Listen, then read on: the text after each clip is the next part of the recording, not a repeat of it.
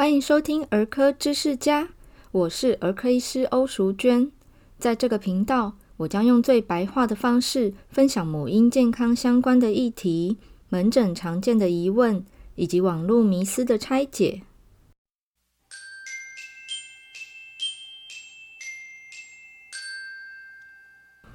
欢迎回到儿科知识家。今天是五月十九日，全国都进入了三级的警戒。那我知道有非常多北部的医院的一线医护同仁，非常非常的高压紧绷的，很辛苦的在工作。那欧医师在基层，我很幸运的是，我们的诊所是正常营运的。那也因为这样的关系，我们在基层的医师有。发挥一点点力量，帮助大家的余地哦，就是说，大家有小病小痛到诊所来，不要挤到大医院去。那我今天在诊所呢，就遇到一个妈妈，她自己不小心感冒了，她来看诊，呃，然后她有分享说，就是因为现在全部都要在家工作嘛，那小朋友也都暂停送托了哦，所以就变成老公在家一打二。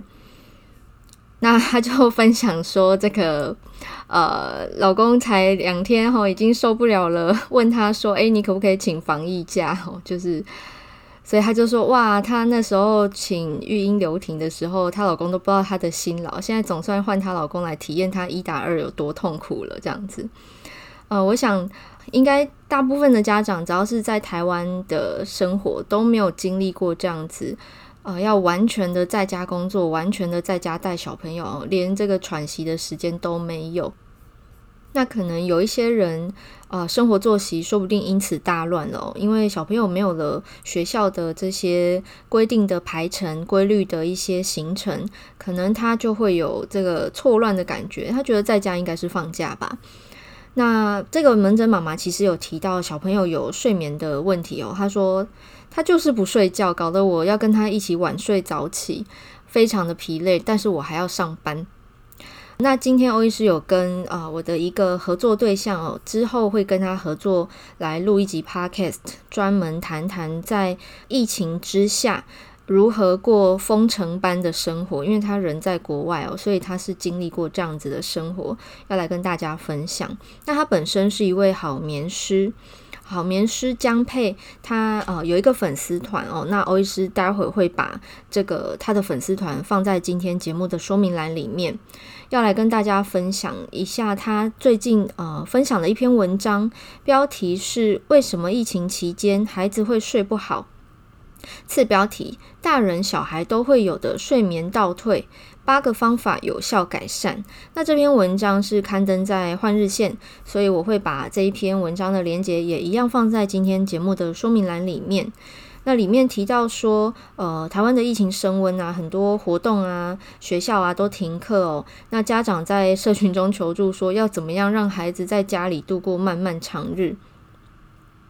那江佩提到说，呃，在这个欧美疫情大爆发去年的时候哦，当时他们的呃睡眠顾问群，他们在线上聚会就有探讨这个跟疫情相关的睡眠相关的一些问题，包含说，嗯，有些人因为家庭的成员染病哦，然后或者是长辈因病去世，对孩子造成了睡眠的影响。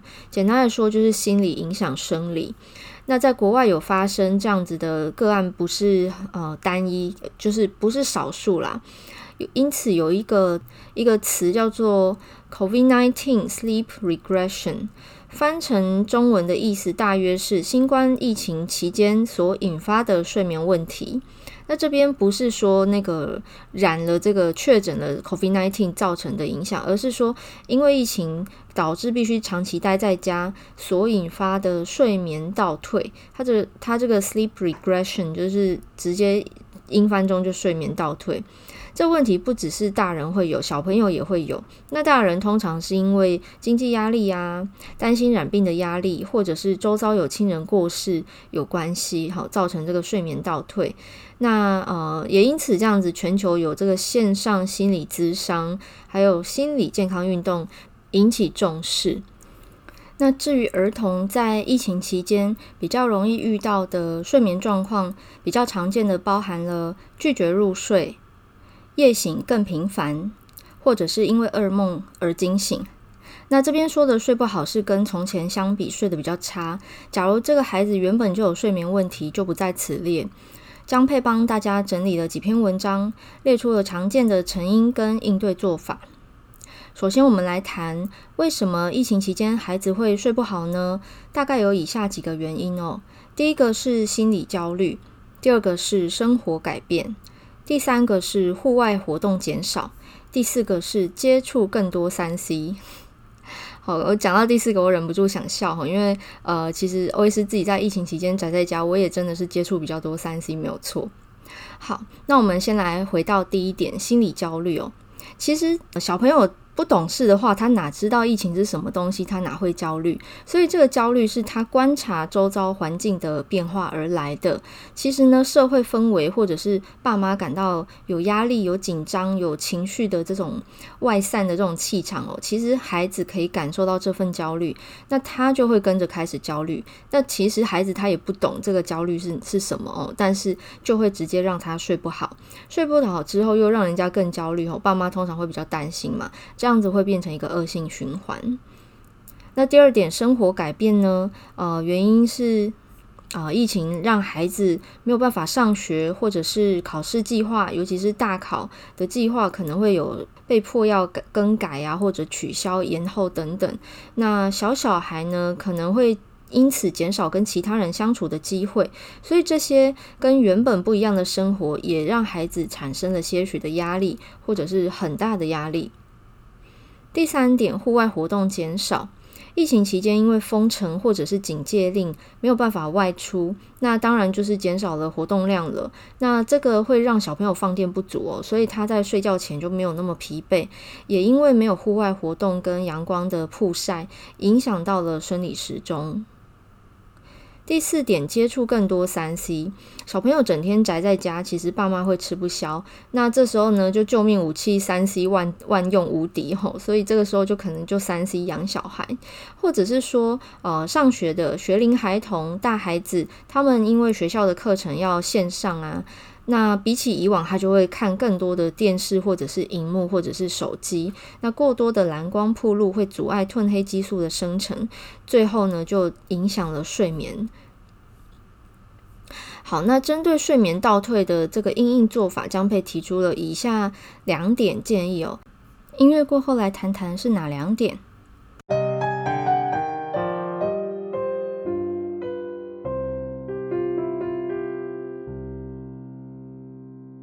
个是针对比较大的孩子。刚刚我们有提到焦虑感，所以呢，针对大孩子，我们可以坐下来，好好跟他们谈谈焦虑形成的原因，帮助孩子说出他们的感觉，倾听孩子，呃，让他们知道说他们被爸妈保护着、陪伴着，他们不孤单，也能够产生被理解的感觉。那被理解其实是减缓心理焦虑的第一步哦。接着呢，可以引导孩子，当他们面对这样子的情绪时，可以正确的辨识出，诶，这个是一个焦虑的感受。那焦虑可以用什么样的方式来舒缓呢？呃，像是深呼吸，或者是做运动，甚至是正念冥想，都是很有帮助的。我也是这边插嘴分享一下我自己的经验哦。我看诊看完啊，通常是嗯精疲力竭。哦，那。以前我都不知道说为什么我看诊完完全没有食欲哦，后来我才明白说那是因为我太焦虑紧张，然后我的交感神经整个是非常非常的高涨的哦，它有点快要自律神经失调那种感觉，它压抑了我的副交感。那后来透过呃瑜伽的练习啊，练习腹式呼吸，好好的深呼吸，跟我有规律运动之后呢，我接着又接触到正念的概念。所以后来这个焦虑的造成的食欲减退呢，有很大的改善哦。那在睡眠这一部分，我相信也是会非常有帮助的，因为呃，同样是副交感神经要来恢复工作量吼，就是交感可以去休息了这样子。好，那江佩提出来的第二点的建议是，依照孩子的理解能力，跟孩子好好的谈病毒。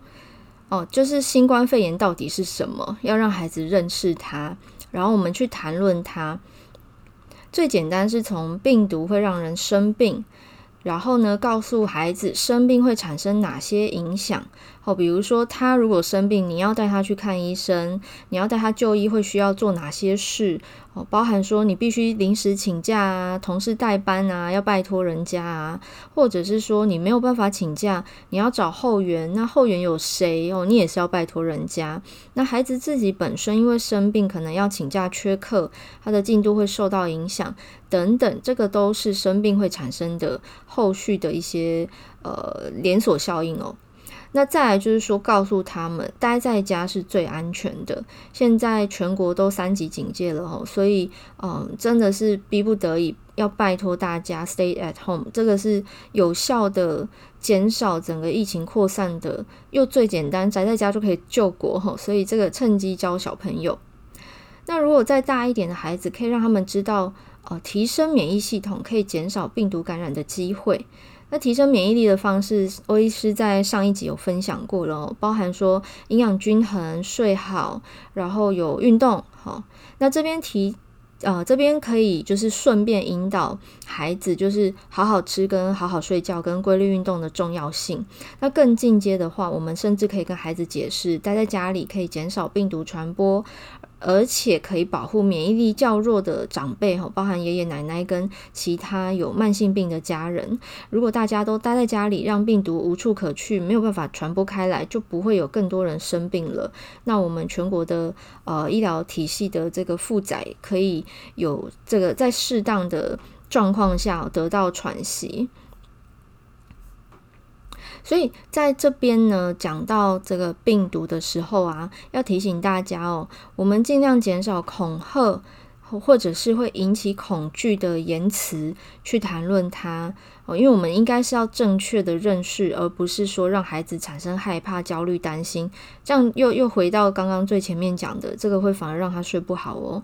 所以呢，在谈论病毒的时候，我们使用比较中性的或者是正向的词汇，像是保护自己。保护他人、保护家人、保护长辈等等这样子的呃语汇来描述会是比较好的。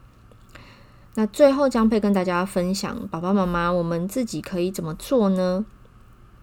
包含说，呃，在孩子面前呢，我们要适时的收敛自己的焦虑感，保持冷静，因为孩子会模仿我们的情绪，也容易被我们给影响到。